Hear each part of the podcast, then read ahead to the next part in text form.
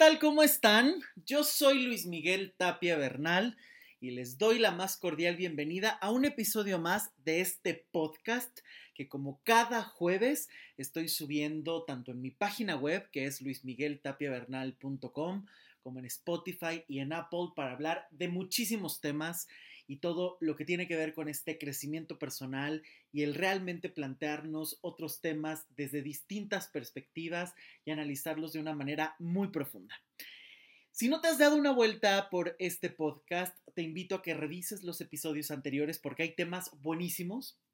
Inclusive ya estoy muy contento porque he empezado a tener muchos... Em, algunos entrevistados y vienen muchos más y esto me da muchísimo gusto porque es el hablar de otros temas, de otras perspectivas y dar a conocer el trabajo, las ideas de otras personas. Creo que es sumamente rico, así es que te invito a que te des una vuelta por los episodios anteriores si no lo has hecho. Eh, hablamos hace unas semanas del tema del narcisismo que ha gustado muchísimo. Hay otro podcast acerca de la relación con la madre. Hay otro podcast sobre la mamitis, los duelos, el terminar una relación de pareja. En fin, muchos, muchos temas que te invito a que los escuches y por supuesto los temas con los eh, invitados como el de la crisis de los 40 que nos acompañó Ricardo Castañeda, que ha gustado un montón ese episodio. La verdad es que lo han compartido muchísimo y me da muchísimo gusto. También por ahí hay un episodio con Olga Martínez que nos habló después del divorcio y por supuesto la semana pasada que estuvimos con Kalama Sadak, eh, maestro budista, hablando acerca de qué es el budismo, el karma y el vacío. Conceptos que creo que todo mundo está utilizando actualmente, pero que la verdad es que no sé Em, habla correctamente de ellos, a veces ni siquiera se comprende de lo que estamos hablando y creo que esto es algo importante y es uno de los principales objetivos de este podcast. Hablar exactamente de estos conceptos de una manera mucho más desmenuzada, comprensible, para no mutilar o eh, rebajar un poco estos conceptos, porque muchas veces empezamos a hablar de una manera tan cotidiana que ni siquiera escuchamos lo que estamos diciendo y a qué nos estamos refiriendo.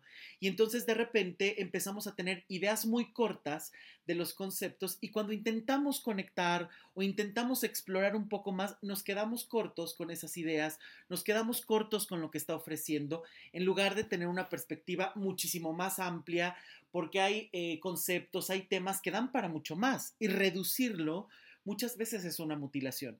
Por eso es que estos podcasts incluso son un poco más largos, ¿no? Inclusive, bueno, en un principio si pueden checar, los episodios eran cortos, pero la verdad es que creo que hay temas que dan para mucho más, además de que ustedes han pedido mucho los episodios más largos para desmenuzar más los temas y bueno, a mí me da muchísimo gusto que cada vez seamos más los que estamos sumando a estas ideas, a estas entrevistas y a este espacio de crecimiento, de información y de cuestionamiento y de respuestas incluso también, ¿no? Pero bueno, el día de hoy quiero dedicar este mm, espacio, este episodio para un tema muy importante que es la relación con el Padre. Justamente el domingo pasado, este domingo 21 eh, de, junio, fue el Día del Padre acá en México.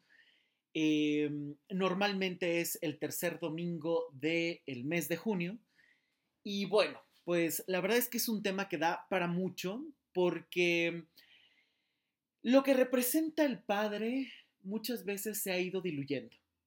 Creo que desde esta concepción, incluso ya lo decía Octavio Paz en El laberinto de la soledad, eh, realmente el padre como figura en América Latina y principalmente en México es un padre ausente. En este prototipo o esta idea que se tiene es el español que llega a México, viola a la patria y se va. Desde ahí ya hay una imagen del el padre ausente como tal. Pero más allá de todo este concepto muy antropológico, que es muy interesante, ¿no? Porque además es como si se repitiera constantemente esta ideología. Por supuesto que hemos visto que en países donde han estado marcados por las guerras, las mujeres han tenido que hacerse cargo de muchísimas cosas y familias enteras fueron criadas solamente por las mujeres. México ha estado marcado por guerras, simplemente el siglo pasado la Revolución Mexicana, la Guerra Cristera, donde las mujeres también entraron en la lucha, pero muchísimos hombres se iban y a lo mejor no regresaban y las mujeres continuaban la vida en sus aldeas, en sus ciudades, en sus casas, en sus hogares. Y desde ahí ya la presencia del hombre empieza a diluirse. Puede ser un hombre ausente. Y es aquí donde muchas veces el estar hablando del abandono del padre es un tema que puede ser una huella y una herida para muchísimas personas. Si lo vemos arquetípicamente, el padre representa ese mundo externo. Eh, un bebé cuando está en gestación y cuando nace hay una conexión biológica muy importante con la madre. En cuanto a la madre, se lo enseña al padre y permite o se genera este cuidado mutuo, es muy común que em, el padre sea ese movimiento hacia la vida, hacia lo exterior, hacia el mundo de afuera. Por eso es que creo que lo he dicho en muchísimos talleres, en los webinars, en los cursos en línea eh, y por supuesto aquí en el, en el podcast, creo que la vida es mucho más allá de los padres, pero empieza justamente con todo lo que venimos aprendiendo.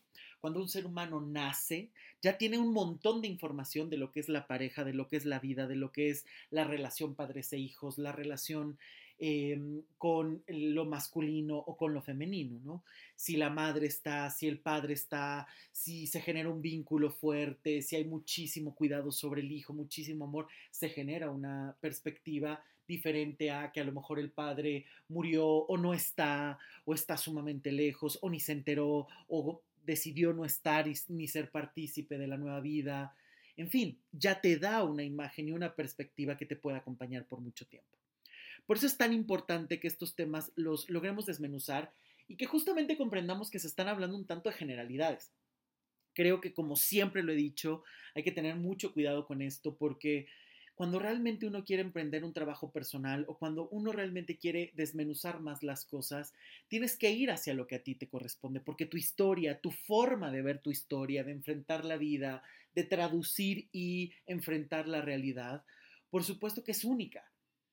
no hay dos seres humanos que piensen exactamente igual o que sientan exactamente igual por muchas similitudes que puedan tener. Tú eres único e irrepetible, tú eres única e irrepetible. Por lo tanto, desde esa perspectiva tenemos que comprender que la terapia siempre tiene que ser algo a la medida de cada persona y que lo que busco con estos podcasts o cada vez que leas algún libro y demás es qué te aporta, qué te deja, cómo lo puedes aplicar a lo mejor, qué situaciones te puede brindar, pero creo que cuando muchas veces quieres hacer algo más profundo, inevitablemente es algo que tienes que trabajarlo de manera muy personal.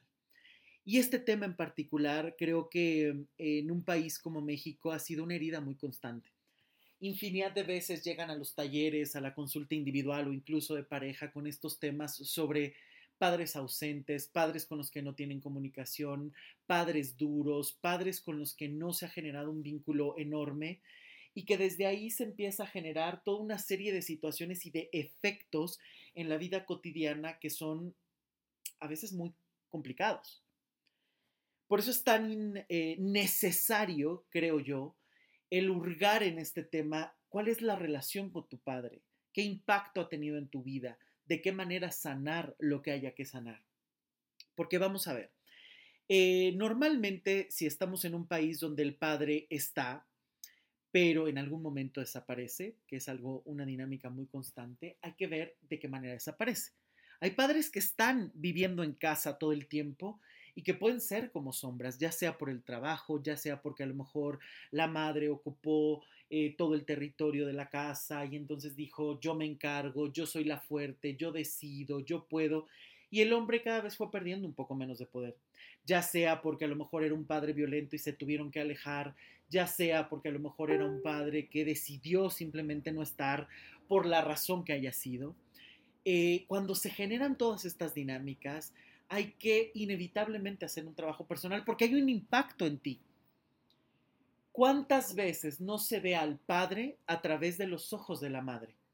Porque muchas veces he visto, infinidad de veces en terapia, que se adopta una visión de pareja y no de paternidad.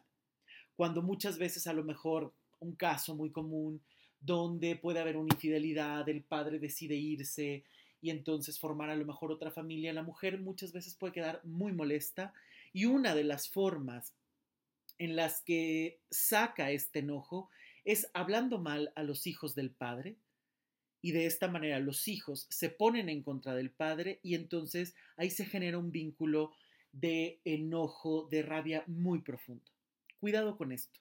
Esto no es digno para nadie. Yo entiendo perfectamente que dentro de una relación de pareja, si algo no funciona, sea muy doloroso. Y entiendo que es sumamente doloroso el terminar una relación donde a lo mejor hay hijos y hay que sobreponerte como persona, enfrentar dificultades, pero también es cierto que una cosa es la relación de pareja y otra es la relación entre padres e hijos. Son dos cosas muy distintas aunque vayan de la mano. ¿Por qué van de la mano? Porque primero va la pareja, de la pareja se generan los hijos y tarde o temprano se desarrolla otra forma de relación entre padres e hijos. Y cada quien es el tipo de padre que tiene y que puede. Siempre parto del tener claro que los padres siempre fueron hijos. Todos somos hijos.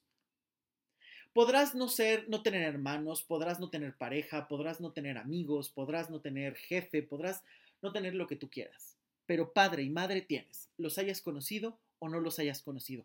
Y esa información que ya tienes del tipo de vínculo y relación que estableces con ellos, ya es una información que tú tienes para desarrollar en tu vida patrones, destinos, cosas inconscientes y cosas muy conscientes. Por lo tanto, es muy importante esta situación, puesto que, por ejemplo, en estos casos de abandono, ¿qué se hace? Muchas veces se cree esta idea de hasta que no hable con papá, hasta que no lo enfrente, hasta que no vomite todo mi enojo, voy a estar libre. No es cierto. Yo creo que tarde o temprano el ser humano se convierte en un adulto y como adulto te tienes que hacer cargo de tus propias heridas. Yo no estoy justificando ninguna ausencia ni estoy hablando de que esté bien o mal, no estoy haciendo un juicio de valor. Estoy hablando de hechos y de la manera en la que se enfrentan esos hechos. Entiendo perfectamente que puede ser muy doloroso que a lo mejor tu padre no haya crecido contigo, que te haya sentido rechazado o rechazada, que te haya sentido abandonado o abandonada. Eso lo puedo comprender. Es una herida mm, que puede ser muy profunda y que si no la trabajas te puede acompañar el resto de tu vida e impactarte en todos los niveles que tú quieras, en la cuestión económica, en las dinámicas de pareja, en la relación con tus propios hijos, en la relación con los hombres, en la relación con las mujeres, en la relación con tus jefes incluso, porque cuántas veces no hemos visto que todos los modelos que tú aprendiste en la familia, principalmente esta forma de relacionarte, de ver la jerarquía, se copia y se traslada exactamente al área laboral. Si tú le hablas de una manera muy eh, altanera a los padres, muchas veces quieres conducirte exactamente igual con los jefes. Por eso es necesario este trabajo, porque son puntos ciegos que a veces incluso puedes decir, esto ya no me afecta. Y no te afecta porque ha sido una herida a la que te has acostumbrado tanto que ni siquiera has volteado a ver para sanar. ¿Cuántas veces, en nombre del abandono del padre, vives buscando con hambre y necesidad pareja, que supla y te dé lo que el padre no te dio? ¿Cuántas veces no estás buscando en lugar de una relación equilibrada, de una relación lo más sana posible, estás buscando una relación jerárquica donde el otro te cuide y te dé? Eso es una búsqueda del padre, porque solamente un niño busca a quien lo cuide. Ojo, esto no quiere decir que la relación de pareja tengas que estar con personas que ni siquiera se preocupan por cómo estás, al contrario, hay que tener cuidado con esto, sino que eh, evidentemente el padre te da una protección y una necesidad que el niño tiene. El niño no se puede valer por sí mismo, al niño le da miedo la soledad, el niño no sabe hablar, no sabe caminar y entonces los padres lo educan, lo acompañan en ese proceso o las personas que estén disponibles para él lo acompañan en ese proceso para que pueda ir creciendo y desarrollando sus propias habilidades con lo que ellos han podido. Algunos lo hacen de una manera más funcional, otros de otra manera menos funcional, pero cada quien va decidiendo. Ahora, el niño que tú fuiste, por más heridas que hayas tenido, tarde o temprano se convirtió en el adulto que eres ahora. Por lo tanto, no podemos negar que el tiempo ha pasado de una manera inevitable. La edad que tengas ahora es la edad que has cargado esa herida que tú no has podido sanar. Y puede ser que te hayas acostumbrado a esa herida y la veas de una manera sumamente tradicional y digas, bueno, pues ya siempre he estado ahí, me he adaptado a ella y entonces no quiero mover nada porque, según yo, he creado un equilibrio tienes todo el derecho. Hay que ver realmente que sea funcional, porque a lo mejor te es funcional en un mundo donde no pretendes que se mueva nada, pero si algo ocurre que te mueve y te desestabiliza tu mundo, de repente es como un castillo de naipes que se empieza a desplomar todo frente a ti. Por eso es que muchas veces se crean estas cuestiones o personalidades tan rígidas, porque entre más rigidez, más necesidad de control hay.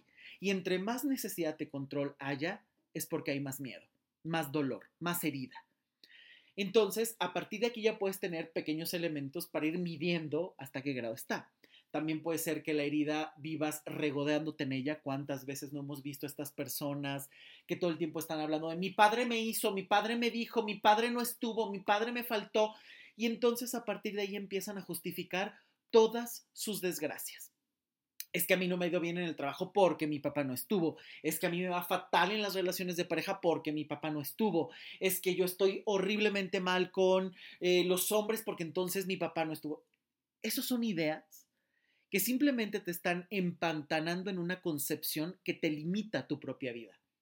Y te limita porque ni siquiera puedes expandir tus propios conocimientos, tu propia resiliencia, tu propia fortaleza porque todo pasa por el cristal de la justificación barata, donde tu padre es el culpable de todo, sin darte cuenta que lo más seguro es que estás viviendo una venganza contra él en tu propia vida, donde el único o la única perjudicados eres tú, nadie más. Y esto es algo que te puede acompañar toda la vida. ¿Por qué? Porque en estos círculos viciosos de justificación y victimización es muy fácil quedarse porque la víctima siempre busca aliados. Quien juega este papel de víctima siempre está buscando cómo causar lástima y quien lo acompaña o la acompaña en esa dinámica. Y entonces ahí pueden encontrar infinidad de aliados. Por lo tanto, ese papel de víctima tampoco te va a permitir realmente salir y probarte quién eres. Porque no solamente eres una víctima. Ojo, yo no estoy diciendo que las cosas que hayas vivido no hayan sido suficientemente dolorosas.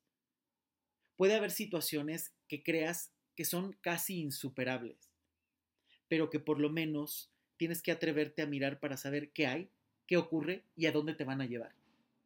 Y ahora, si estás esperando que las cosas se transformen mágicamente, lamento decirte que eso no va a ocurrir. El tiempo no cura nada, y esto tienes que tenerlo muy claro. El tiempo no cura nada cura lo que hagas valer ese tiempo. Cura la utilidad que le des a ese tiempo. Es como ahora, los países que seguimos en pandemia, en cuarentena y que hay que mantenernos en casa y demás, tú decides cómo aprovechas este tiempo. Puede ser que rehuyas a tus fantasmas, puede ser que te atrevas a mirarlos, puede ser que vivas en la apatía y la queja todo el tiempo, o que te permitas la queja en algún momento y de repente continúes, o que a lo mejor disfrutes y busques el cómo mejorarte en este, en este preciso momento.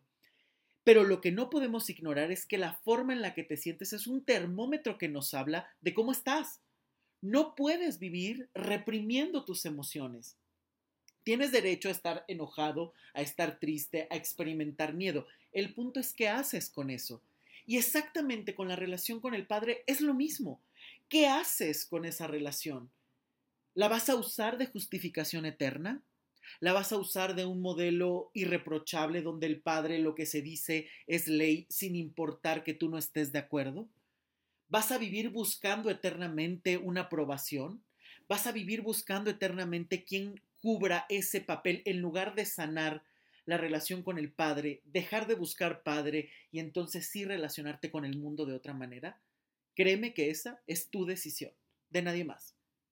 Pero hay que tener muchísimo cuidado porque estas personas que todo el tiempo están en la queja, en la victimización, es que me fue mal, es que fue horrible, eh, muchas veces no están buscando una solución. Están buscando compañía en ese pantano de dolor y de enojo para no moverse de ahí. Y esto es muy ruin con tu propia vida, porque exactamente estás dándote en donde más te duele, porque solamente estás perpetuando el dolor. Esa herida que pudo haber ocurrido hace muchísimos años simplemente te viene acompañando y se viene haciendo cada vez más grande en enojo y en dolor. Por lo tanto, no solo no sabes cómo manejarla, sino que además tarde o temprano se convierte en parte de ti, como si fuera tu identidad. Y la herida no puede ser una identidad. Puede ser algo que aprendas a manejar, a transformar y a sanar, pero no puedes vivir eternamente en la herida, porque tarde o temprano es el camino hacia la soledad, hacia el dolor constante y hacia las situaciones más difíciles. Ojo, aquí hay un punto importante. No estoy hablando, estoy hablando de estas generalidades, pero por supuesto que hay situaciones donde evidentemente puede haber violencia, violencia de género, violencia en las parejas, violencia de los padres a los hijos, abusos sexuales, abusos de cualquier tipo. En esos puntos la violencia nunca es digna para nadie, nunca. Y esto no se puede permitir la violencia bajo ninguna circunstancia. Y esto lo dejo claro en todos los foros y en todos los espacios. La violencia no es digna para nadie. Es decir, tú no puedes vivir aguantando la violencia verbal, física, psicológica, económica, sexual, de ningún tipo en nombre de un vínculo, en nombre de una religión, en nombre de una jerarquía, porque la violencia no es digna para nadie. Por lo tanto, en estos casos de violencia, donde el padre puede ejercer alguna de esta violencia, alguno de estos tipos de violencia, es necesario el cuidar la integridad. A veces es necesaria esta distancia de cualquier tipo, eso no se va a negar. Por lo tanto, reiterando, la violencia no es digna para nadie y en esos casos la distancia es importantísima. La seguridad, la dignidad es algo que hay que preservar en todo momento. Pero también quiero hablar de estos casos donde, eh, y que merecen una atención muy particular, donde estamos viendo que el padre a lo mejor puede estar muy presente, a lo mejor es alguien que está dentro de casa, pero que muchísimas veces eh, ese vínculo no se puede dar. ¿Cuántas veces no hemos visto o conocido estas historias donde a lo mejor el padre eh, es alguien muy autoritario o es alguien muy frío o es alguien que no comparte? Y eso te va generando una idea de vacío, un hueco, una sensación que te acompaña toda la vida. ¿Qué vas a hacer con eso? Porque inevitablemente por más teorías que puedas generarte en la cabeza y estar diciendo, claro, es que puedo entender, por supuesto, que esto tiene que ver con su historia familiar, o claro, él viene arrastrando situaciones, una cosa es comprender mentalmente las cosas y otra cosa es realmente sanar emocionalmente las situaciones. Porque tú puedes seguir necesitando todo el tiempo una explicación emocional y todo el tiempo estarla tapando con una teoría, con una idea que no solo no funciona, sino que además está obstruyéndote una sanación real. ¿Por qué? Porque muchas veces te duele, pero te evades y te evades pensando, te evades teorizando. Y el problema ahí está. La herida ahí está. ¿Y cómo la vas a detectar? En cuanto conoces a alguien y no sabes cómo manejar tus emociones, en cuanto le temes a la soledad, en cuanto le temes a no puedo sostenerme solo, no puedo sostenerme sola, o estar buscando en tus parejas a esos cuidadores y protectores que toda la vida estás necesitando. Solo un niño necesita un padre. Solo una niña necesita un padre. Por lo tanto, si esta es la dinámica en la que tú te relacionas con tu pareja, inevitablemente tienes que voltear a ver el pasado, ver qué tipo de relación estás teniendo con tu padre para empezar a sanar cuanto antes. Porque es un patrón, es una herida que te está acompañando de una manera brutal. Los padres están ahí y tienen su historia, esto no se va a negar, pero esa historia no tiene que ver solo con una comprensión. Las cuestiones de de heridas no se sanan simplemente con detectarlas, se sanan trabajando y hurgando de una manera mucho más profunda y acomodando y comprendiendo emocionalmente. Por eso es tan importante llevar a cabo este proceso, porque muchas veces creemos que simplemente con adquirir una nueva teoría, una nueva ideología, con eso vamos a sanar las cosas. Y esto no es cierto. Más del 80% de nuestro cerebro eh, de nuestra información en el cerebro no es una cuestión informativa. Las grandes decisiones se toman muchísimas veces más a través de estas experiencias que tienen que ver con estas sensaciones muchísimo más primitivas que hemos aprendido a lo largo de la vida, que están ahí reaccionando como cuando reaccionas ante el miedo o cuando reaccionas cuando te van a aventar un balón y de repente lo esquivas. Eso no es una cuestión racional. Si fuera una cuestión racional, seguro el balón te da en la cara Porque entonces, de acá que haces el procedimiento de el balón viene a 150 kilómetros por hora, creo que tengo que moverme, tengo más expectativa. El balón ya te pegó.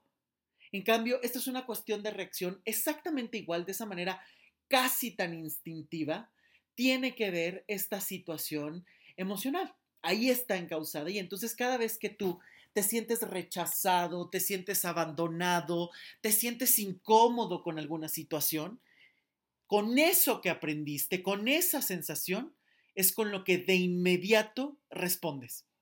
Esa es la forma, porque es con lo que tienes, es lo que has aprendido y esa es la dinámica de reacción que tienes inmediata y justa. El problema justamente es que esa dinámica de reacción no te funciona, porque cada problema, cada situación que no sabes manejar, tiene que tener una herramienta específica. Y muchas veces simplemente estamos ocupando lo que ya conocemos. Por eso es que si en tu código, en tu vida, ya está muy claro que los hombres abandonan porque tu padre, porque tu abuelo, porque tu bisabuelo se fueron por la razón que sea. Tú ya sabes qué hacer ante el abandono. Lo que no sabes, tu experiencia no sabe, es qué hacer cuando un hombre se queda. Por lo tanto, eres experta o eres experto en estar buscando hombres que todo el tiempo se van a ir ya sea porque están comprometidos con alguien más, ya sea porque no se quieren comprometer contigo, ya sean porque no te quieren. ¿Y cuántas veces no hemos visto esta dinámica y esta situación de vivir rogando y de rodillas, esperando que ese hombre se voltee a verte? Quiero dejar muy clara esta situación porque cuando una persona ya te dijo que no y tú sigues rogando una y otra vez, terminas por verte y volverte completamente desagradable. Porque ya ni siquiera, si de por sí te dijo que no porque no le gustas o no le interesas, y todavía sigues insistiendo, el efecto es el contrario al que quieres. No vas a traer a nadie rogando, porque si no te quiere de una manera digna, no te va a querer cuando estés rogando. Inclusive ahora esta semana puse una frase en mi Facebook que fue muy escandalosa para muchos, pero es muy real. Cuando tú no has construido tu propia vida, ya sea porque vienes cargando todas estas heridas, ya sea porque no has podido desarrollar tu potencial y a ti mismo, a ti misma te debes algo y estás de rodillas, cualquier pendejo, cualquier pendeja se convierte en un dios. Porque tú estás de rodillas y vives analizando y vives idealizando y vives emocionándote con personas que te van a dejar, que ni siquiera son tan admirables como tú estás esperando, porque lo que tú estás haciendo es mirar esas relaciones a través del hambre. Y muchas veces esos patrones vienen de tu relación con tu propio padre. ¿Cómo te dejó? ¿Cómo te vinculabas con él? ¿Cómo tenías acceso a él? Porque, ojo, en esta dinámica hay que dejar muy claro que la paternidad y la maternidad, la relación con el padre y con la madre, es una moneda de dos caras, van de la mano. Y muchas veces tienes ideas a través de lo que el otro te dijo. Si el padre te habló bien de la madre, entonces puedes ir adquiriendo un poco esa visión. Si la madre te habla bien del padre, entonces lo puedes ver con otra dignidad. Pero ¿qué pasa cuando muchas veces el padre habla fatal de la madre o la madre habla fatal del padre? Y esto pasa muchísimo. En México, donde muchas veces eh, los padres que no están porque se fueron por la razón que sea, de repente las madres están todo el tiempo en una guerra en la que están hablándoles mal a los hijos, los padres a lo mejor no cumplen con sus pensiones económicas y demás, y entonces en lugar de generar otro tipo de relaciones o buscar otro tipo de herramientas, se empiezan a agarrar a golpes usando a los niños. El padre le habla mal a la madre, la madre le habla mal del padre, y ahí quien termina sufriendo son los niños, nadie más. Porque la relación que tu madre haya tenido con tu padre es una relación de pareja donde tú no tienes derecho a interferir, donde no tienes derecho a estarte metiendo, opinando en una situación de intimidad de pareja. Porque si tú estás al pendiente de cuidar a tus padres o de ocupar el lugar del que no estuvo, tú no tienes derecho de hacer tu vida, porque ya estás ocupando el guion, el papel, el lugar de alguien más. Y no te quejes que muchas veces, porque esto es una dinámica sumamente común, a veces el padre, por la razón que sea, no está, por decisión, por separación, por la razón que sea, y de repente alguno de los hijos, sea hombre o sea mujer, terminan ocupando ese lugar, ya sea porque él quiso, ya sea porque la madre lo impuso. Y esto siempre se puede convertir en una situación de culpa porque cada vez que tú quieres hacer tu propia vida, no te sientes con el derecho de hacerla porque tienes que cumplir con un papel que te endilgaron o que tú asumiste y que después no sabes cómo soltar y cómo dejar. Y una dinámica muy común bajo la que llegan a, terapia, yo no estoy diciendo que los padres sean una perita en dulce y las madres sean las peores, no, estoy hablando de dinámicas y de situaciones para la reflexión. Cuidado con esto, ¿no? Porque de repente es de, pero es que dijo o pero es que seguramente es lo que pasó. No, aquí hay que comprender que estamos hablando y desmenuzando dinámicas que a veces no son tan evidentes. Y muchísimas veces, en muchísimas consultas, de repente llegan creyendo que el padre es el peor de la relación, precisamente porque se quedaron con una visión muy materna, una visión de pareja, una mujer, una visión de a lo mejor una mujer que terminó dolida o enojada con esa relación y que justamente el hijo o la hija están viendo a su padre de esa manera y eso es injusto. Porque el hijo puede formar su propia perspectiva y hacerse cargo tarde o temprano de ella. ¿Por qué? Porque, repito, el niño que tú fuiste ya no eres.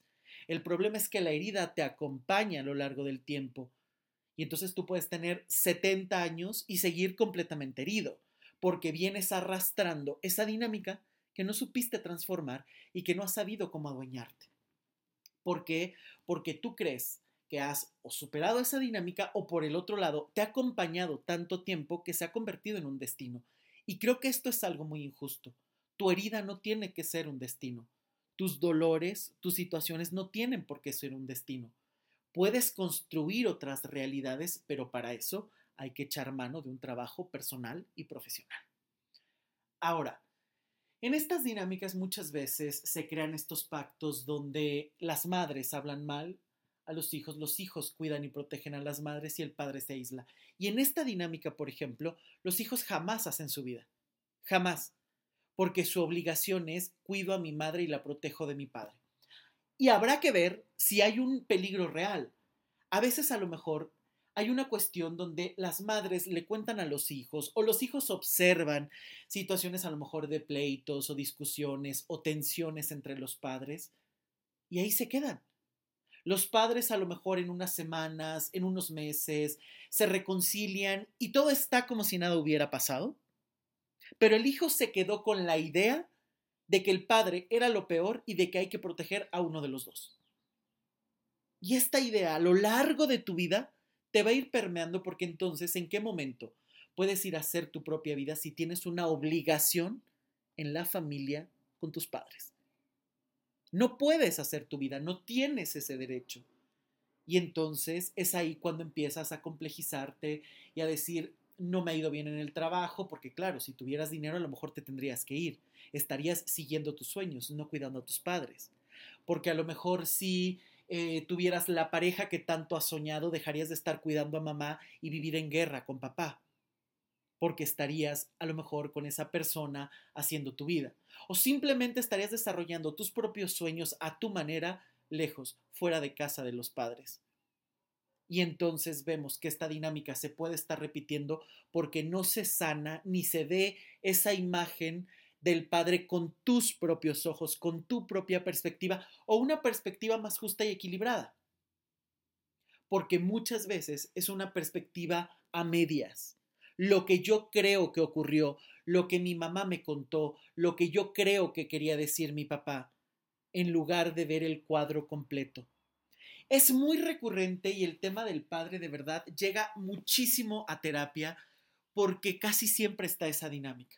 El padre es ausente, el padre está pero no está, eh, tiene una idea muy concebida de la madre, porque claro, no podemos negarlo, por lo menos en México y en América Latina hay un matriarcado tremendo, tremendo, donde muchísimas veces también las mujeres han tenido que salir al quite y a ponerse la, eh, la, fuerza y tener que sacar a la familia adelante, ya sea porque los hombres no están o porque están empequeñecidos. Y esto es una dinámica también muy común. muchas veces los hombres en América Latina no están capacitados para asumir estas responsabilidades, ya sea porque sus propias familias, sus propias parejas los han infantilizado. No permiten que desarrollen sus propias dinámicas. Y entonces te encuentras con hombres a veces un tanto débiles, que no saben cuáles son sus propios lugares en la vida, que no saben cuáles son sus responsabilidades, o que incluso las saben, pero no saben qué hacer con eso porque no tienen herramientas. Y ahí es donde se tiene que hacer crecer a los hombres. Y creo que últimamente los hombres le han, estado entrando mucho al, al trabajo personal, creo que falta, ¿no? Porque muchas veces los hombres están en esta dinámica de yo puedo solo, no importa. Y entonces o se tragan todo o ya llegan a terapia ya cuando están en momentos sumamente pesados, sumamente duros, donde a lo mejor ya ni siquiera hay mucho que hacer, ¿no? Eh, por ejemplo, para salvar una relación. De repente me ha tocado que llegan casos donde los hombres dicen, ahora sí me quiero poner las pilas cuando a lo mejor ya pasaron infinidad de cosas, infidelidades, situaciones que dices, híjole, ya aquí ya es muy difícil salvar una relación porque tu pareja ya está más que decidido o decidida para decir adiós. Entonces, en ese punto es tan importante que el trabajo se haga desde antes, ¿no? Además, creo que hay una tendencia tremenda actualmente a em, postergar las cosas, ¿no? Después lo hago, después lo hago, este, ahorita no, hasta que duela más, eh, ahorita como no lo sé detectar, y entonces me espero, me espero, me espero, cuando en realidad muchas veces tú vas a llegar a la terapia no a solucionar con la solución, vas a ir a trabajar la solución, por lo tanto, si tú a lo mejor ni siquiera tienes claro cuál es el tema, si tú a lo mejor ni siquiera tienes claro a qué se refiere, pero tienes clara tu incomodidad, con eso es suficiente para empezar un trabajo terapéutico. No se requiere más.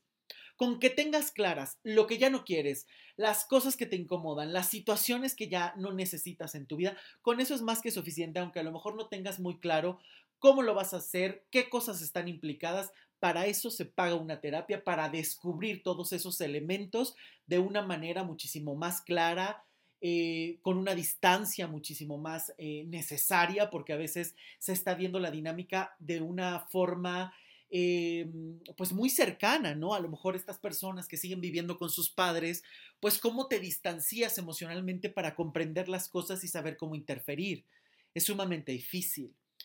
Eh, es sumamente difícil a lo mejor estos hijos que se sienten responsables de los padres por la razón que sea, porque creen que les deben todo, porque claro, ojo, no estoy diciendo que no hay que agradecer a los padres, pero la mejor forma de agradecer la vida a un padre es haciendo lo mejor que tú puedes con tu propia vida. No el estar recriminando todo el tiempo o no el vivir pegados a sus faldas o a sus pantalones para decir, aquí estoy, dime qué necesitas. Somos hijos y los hijos tenemos derecho a hacer la propia vida. Por eso es que es tan, tan, tan importante el detectar estos temas a tiempo para poderlos solucionar a tiempo también. Por eso creo que es tan importante el dejar de, de postergar las cosas, de acostumbrarnos a las cosas que duelen, es sumamente importante el salir de esos lugares que son incómodos, que son dolorosos y que son muy necesarios de abandonar para que no se conviertan en un destino. Esta parte del abandono del padre, que puede ser real o no, ¿y a qué me refiero con esto? A que creo que es un tema que va muy conectado muchas veces a que no siempre se vive el abandono solo por la ausencia de una persona, sino que muchas veces puedes creer que hay abandono por muchas circunstancias porque papá no estuvo disponible para ti, porque a lo mejor sentiste que no fuiste el favorito y lo fue alguien más, porque a lo mejor estás simplemente viendo un poco mal la perspectiva. También eso me ha pasado mucho, que de repente llegan a terapia diciendo es que yo vengo a trabajar el abandono del padre y en realidad tiene que ver con otra cosa, porque muchas veces está eh, con estas ideas de mi padre no estuvo y demás, y que a lo mejor más bien habría que ver de una manera mucho más neutral las cosas un poco mucho más claras, quizá para que realmente eh, se revalore el tipo de vínculo que se tuvo. Y por otro lado, yo creo que es sumamente importante el hecho de eh, aprender a mirar las cosas de una manera justa. Si todo el tiempo estás necesitando la aprobación de un padre, nunca vas a crecer. Si todo el tiempo estás necesitando que el padre se convierta en esa persona que te faltó y lo buscas materializar a través de tus maestros, de tus parejas, de tus amigos, vas a vivir eternamente en una herida. El padre también tiene una, su propia historia y también es necesario que esa historia se conozca y se sane. Porque evidentemente, aunque tú no hayas conocido a tus abuelos o a tus bisabuelos, los conoces a través de los efectos que se han desarrollado en las relaciones en las que has convivido.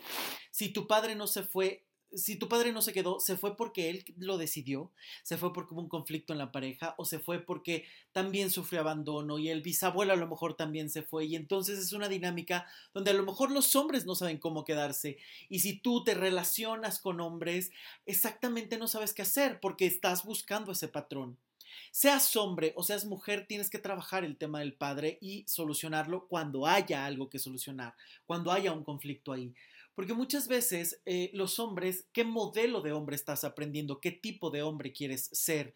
¿Cómo puedes ser el hombre que tú deseas si estás peleándote con una imagen que a lo mejor ni siquiera te das cuenta, pero le estás repitiendo en tu propia vida? Te choca que tu padre sea mentiroso y a lo mejor tú puedes caer en pequeñas mentiras compulsivas simplemente por una lealtad inconsciente. A lo mejor tú eres mujer y te estás relacionando con hombres que siempre están abandonados, que pasan de largo, que hacen distinciones, que no te eligen, porque a lo mejor esa es la dinámica que tú viviste con tu padre, que a lo mejor tu padre tenía algún otro, eh, alguna otra hermana o hermano con el que se llevaba mejor, que a lo mejor eh, dejó a tu familia por otra familia, en fin esa idea es ese espejo que se te pone enfrente, que refleja tu historia, que hace que te pelees con él una y otra vez, pero que no lo solucionas porque no se tiene claridad. Porque justamente se está buscando siempre el estar modificando los efectos en lugar de toda la dinámica que lleva al efecto. Muchas veces en psicoterapia este es uno de los principales errores. Se busca el simple hecho de solucionar el ¿Cómo dejo de fumar? En lugar de a lo mejor sí solucionar esa parte, pero dar las herramientas tanto del dónde viene hasta cómo se está alimentando ese problema, que son los elementos realmente importantes. Muchísimas veces hemos visto que este tipo de dinámicas eh, tienen que ver con situaciones que ni siquiera eh, están completamente conscientes. Ese es el punto, que muchas veces para solucionar estos temas tienes que ir a verlos desde otra perspectiva con un especialista. Porque si no, tú estás casado con tus ideas, que son las ideas que, ojo, te han ayudado a sobrevivir hasta ahora. Pero sobrevivir no significa vivir y esto lo tienes que tener muy claro. Y esto es muy importante que lo tengas en cuenta porque los padres son el origen, no el destino. Y esta es una idea que muchas veces no se contempla. El hecho de que tu padre o tu madre sean el origen de tu vida biológico, emocional, de primeros pasos, de patrones, no significa que esto vaya a ser un destino, porque si no, entonces ¿dónde queda tu individualidad? ¿Dónde queda tu derecho a decidir, tu derecho a ser diferente, tu derecho a que tú puedas vivir lo que tú decidas? Por eso es tan importante que tengas que solucionar. Y ojo, aquí además me gustaría hacer una acotación muy importante porque muchas veces se cree que el solucionar significa este abrazo de telenovela y llegar corriendo y decir, me voy a llevar increíble. No, a veces la mejor forma de sanar y de solucionar es estar neutral, saber que ya no te duele, saber manejar lo que te produce esa situación, ese vínculo, ese contacto con esa persona y a lo mejor la distancia es la única salida a lo mejor la distancia, a lo mejor el respeto o a lo mejor el atreverte a mirar y revisitar tu historia de otra manera puede ser sumamente liberador. Por eso es que el padre es tan importante, porque esa es la relación con el mundo. ¿Cuál es tu perspectiva con el dinero, con el trabajo, con lo exterior, con la forma en la que muchas veces te vas a relacionar en cómo eres en tu parte masculina, en la forma o en el tipo de hombres que estás buscando, seas eh, hombre o seas mujer? En este caso, por ejemplo, las parejas gays tienen muchísimo que revisar también, porque no solamente es yo qué tipo de hombre quiero ser, sino además el tipo de hombre con el que me quiero relacionar. Y ahí más que nunca es tan importante manejar estos temas, porque además tú no sabes si hay muchísimas relaciones que hay que sanar a lo mejor con el padre, una pareja o una persona gay, porque a lo mejor va a tener que solucionar la perspectiva de Em, no solo de relación, sino a lo mejor hasta de aceptación, por ejemplo. Y esto es algo, un tema muchísimo más complejo, ¿no? Ya dedicaré un podcast entero a este tema porque además, eh, bueno, pues eh, es, es un tema sumamente necesario e importante de trabajar. Por eso es que cada quien tiene que ir solucionando esos temas. Porque la forma en la que tú te vas a relacionar con tu padre, si eres hombre es una imagen y si eres mujer, de qué manera vas a buscar esa relación con él. Porque además, ojo, también echamos de mano. Eh, de esas imágenes. ¿A qué me refiero con esto? Que hay muchísimas, por ejemplo, hijas que se relacionan de una parte muy masculina porque a lo mejor entendieron que ese es el poder. Por eso es que a mí no me gusta hablar desde esta perspectiva donde todo es absoluto y entonces, claro, el padre es esto y significa esto, la madre es esto y significa esto. Porque cada vida tiene conceptos distintos. Hay hijas que a lo mejor dicen, yo no quiero eh, ocupar un lugar a lo mejor eh, de desproporción, porque a lo mejor vieron que la madre siempre se quedaba callada y de repente es yo me convierto en ese ser que manda y demás, siendo ellas mujeres, copian el modelo del padre. Y entonces ahí evidentemente hay que trabajar no solo la dinámica con el padre, sino además la dinámica con la madre, porque es lo que no comprendemos muchas veces. Por eso es que es tan importante que te hagas cargo de tu historia y dejes de estar diciendo, claro, es que esto tiene que ver con mi pasado y me dolió muchísimo lo que ocurrió y entonces yo no puedo sobrevivir sin esto, porque es ahí donde justamente no solamente te, te empantanas, sino que además viene una dinámica completamente destructiva. Te conviertes en alguien destructivo para ti mismo, te conviertes en alguien destructiva para ti misma.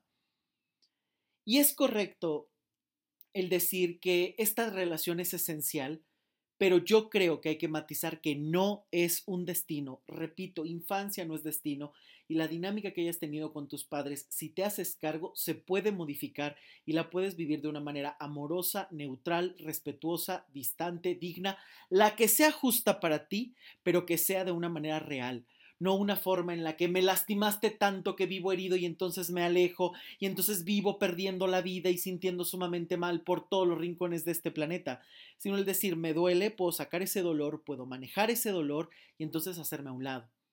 El hecho de saber que los padres han sobrevivido y han hecho lo mejor que han podido y que a veces no necesitan en realidad tanto cuidado como el hijo cree o estas dinámicas donde muchas veces se está esperando que el padre dé algo que ya no fue posible dar.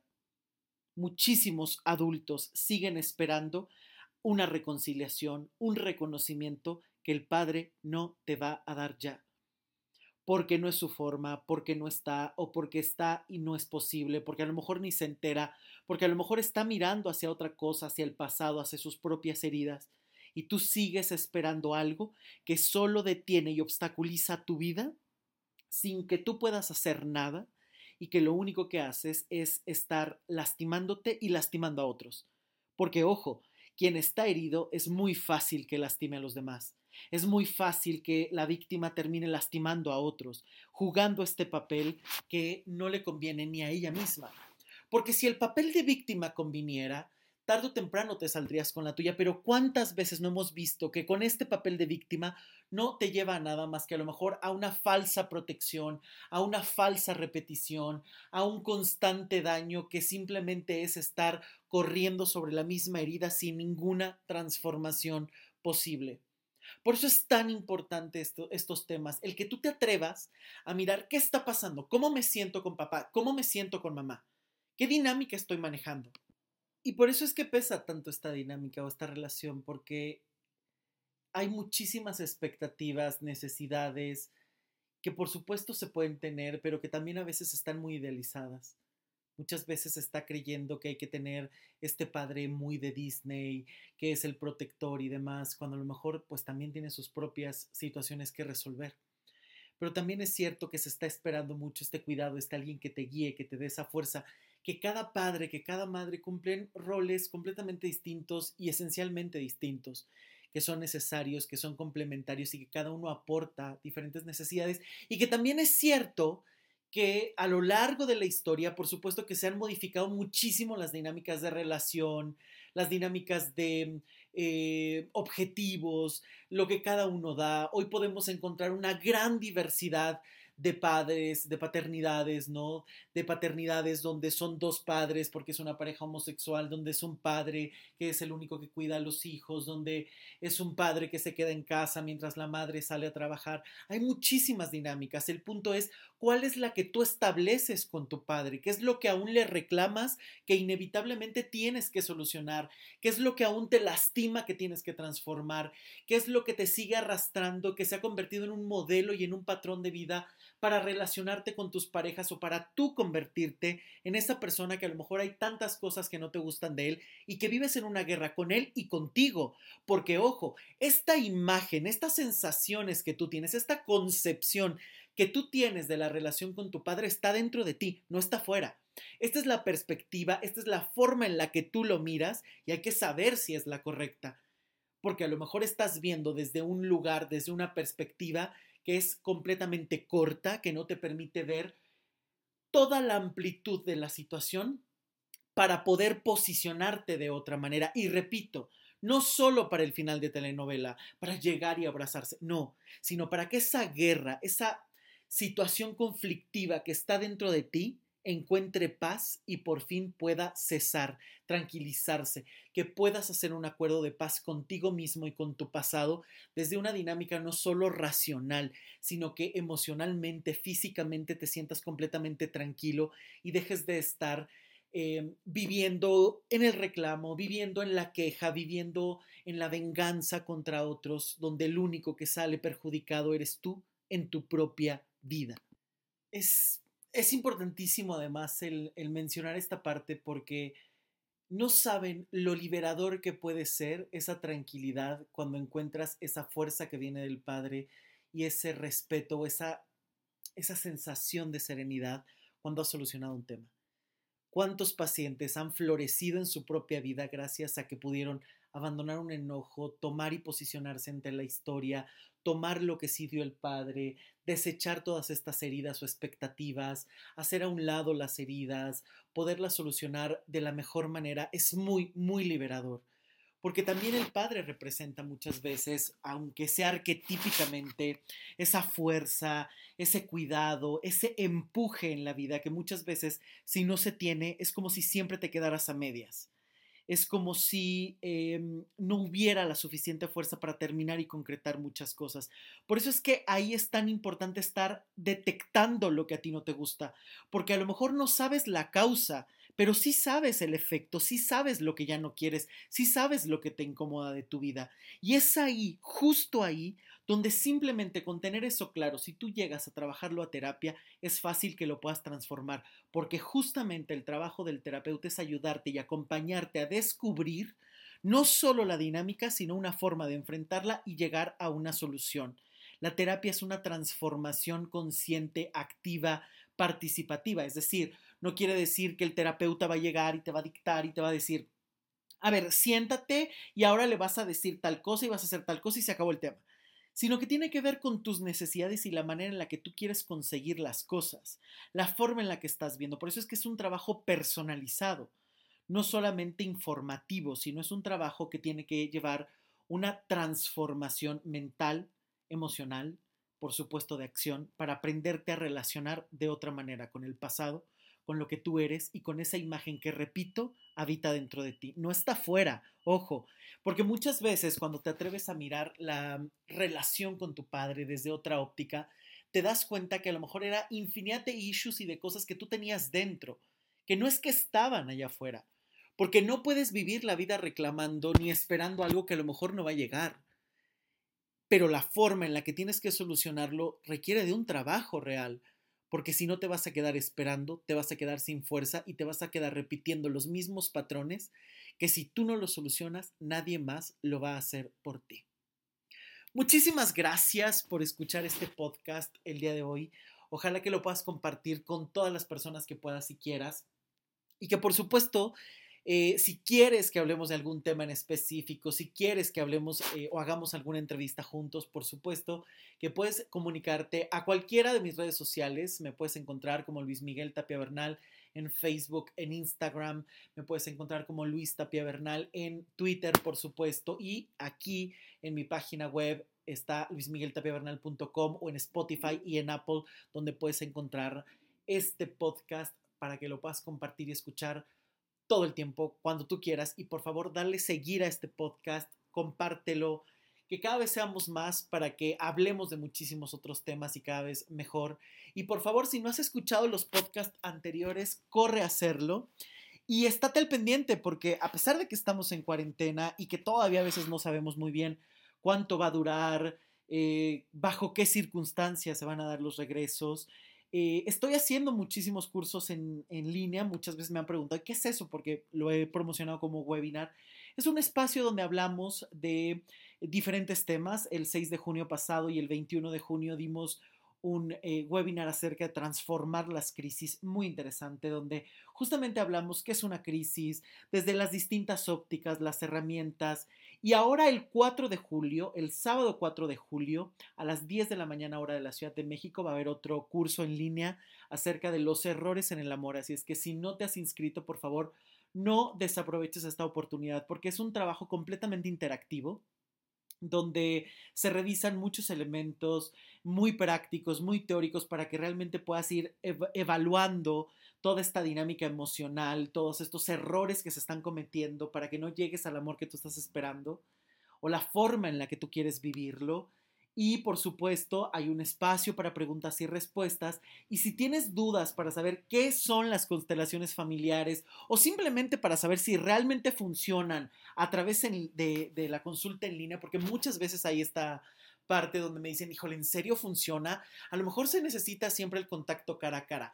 Si tú tienes dudas, esta es tu oportunidad, no solamente para aprovechar un muy buen tema, para hablar de muchísimas cosas acerca de estos errores en el amor que a veces ni siquiera tienes claros del por qué eh, están eh, afectando tu vida cotidiana, sino que además puedes llegar a ver cómo es una constelación en línea, qué efectos tiene, y por supuesto pues encontrar otras respuestas y otras soluciones.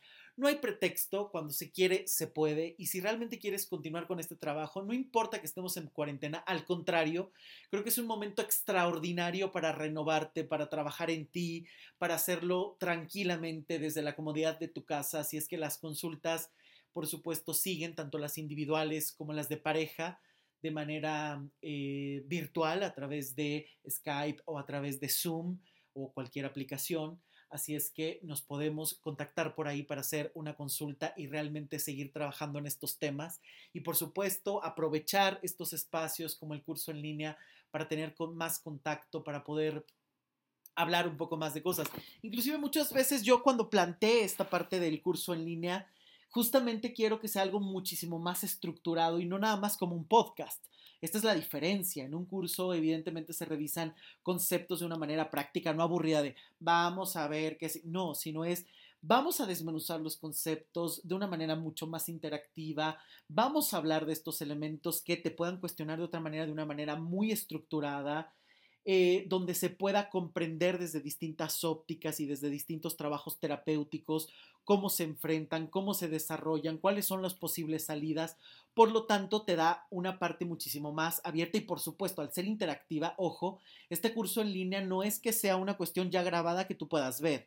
Es una cuestión que va a ser en vivo, es un curso que va a ser en vivo, un webinar en vivo, donde tú te vas a conectar a través de Zoom y vamos a estar platicando y vamos a estar hablando constantemente y si tienes dudas vas a poder preguntar y vas a poder interactuar. Entonces, esto es una plática muy interesante, es un curso muy bien estructurado. Empieza a las 10 de la mañana, termina a la 1 de la tarde más o menos y a partir de ahí hacemos eh, la constelación para que tú puedas ver qué es, cómo se trabaja, qué se siente, cómo se vive y entonces puedas aclarar todas tus dudas. Una vez que se termina la constelación, si decidiste quedarte para verla toda y de principio a fin, también podemos platicar acerca de si hay dudas y hay comentarios y entonces esto es un trabajo sumamente rico. Y bueno, pues ahora se están haciendo en, sábado, hay algunos, eh, el 21 pasado estaba también en domingo, entonces estamos viendo también qué horarios te gusta más, estamos abriendo constantemente estos webinars cada vez quizás sean un poco más constantes para poder llegar a otros públicos, a otras ciudades y realmente hablar de estos temas que son tan interesantes y tan necesarios. También por ahí estoy preparando un curso muy interesante acerca del narcisismo. Ya saben que es un tema que me apasiona mucho porque cada vez están llegando muchísimo más casos y son casos tremendos, en algunos casos muy devastadores, de lo que es relacionarte con un narcisista. Ahí hay un podcast. Si no lo has escuchado, corre a escucharlo, por favor. Vienen otros, ya está eh, muy pronto eh, la segunda parte de la entrevista con Olga Martínez hablando después del divorcio. Eh, vienen otras muchas muy interesantes que no te puedes perder. Así es que, por favor, si no sigues este podcast, dale seguir tanto en mi página web, en Spotify, en Apple y compártelo y escúchalo.